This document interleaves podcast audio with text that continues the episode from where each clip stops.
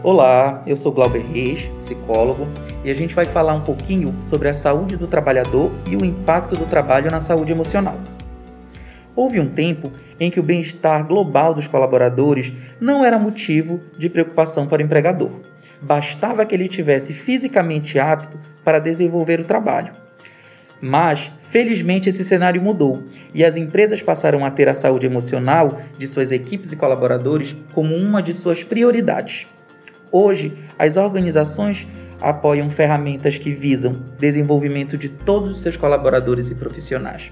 Afinal, os mesmos, estando saudáveis e equilibrados, apresentam mais motivação e produtividade, além de contribuírem para a melhora do clima organizacional.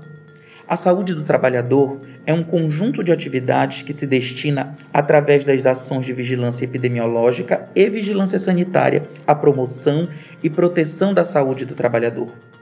Dito tudo isso, vemos o real motivo do porquê se deve investir em saúde emocional no ambiente corporativo. As pessoas passam grande parte do tempo no seu local de trabalho. Qualquer conflito nesse ambiente pode tomar proporções prejudiciais que afetam tanto a qualidade de vida profissional quanto a vida pessoal desse indivíduo. Além de transtornos como estresse, ansiedade e depressão, a falta de saúde emocional pode desencadear problemas físicos como fadiga, dores de cabeça, hipertensão, dor gastrointestinal, cardiovasculares, entre outras. Ou seja, a qualidade de vida do colaborador está diretamente ligada à sua saúde física externa e sua saúde física externa também está atrelada à saúde emocional no trabalho. Os quadros de estresse, por exemplo, correspondem a um número significativo de afastamento. Outro problema é o presenteísmo, situação em que o colaborador comparece ao trabalho, mas não consegue ser produtivo, o que ao longo prazo ocasiona desânimo no ambiente de trabalho, além da baixa produção. Portanto, trata-se de um assunto que merece reflexão e exige intervenção efetiva. É sempre válido conscientizar os colaboradores sobre a importância de cultivar bons hábitos dentro e fora da empresa. Isso inclui o incentivo a um estilo de vida mais saudável, alimentação equilibrada, prática de exercícios físicos, superação de comportamentos nocivos como tabagismo e uso abusivo de álcool.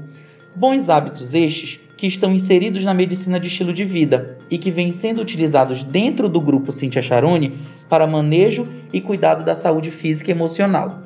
Esses exemplos podem ser ilustrados como o Movimente-se, atividade realizada antes do início das atividades de trabalho e ao final de cada dia essas atividades são essenciais para a promoção da saúde do trabalhador e auxiliam na produção de serotonina, um dos hormônios responsáveis pela sensação de bem-estar. Esses exemplos podem ser ilustrados com o Movimente-se, atividade realizada antes do início das atividades de trabalho e ao final de cada dia.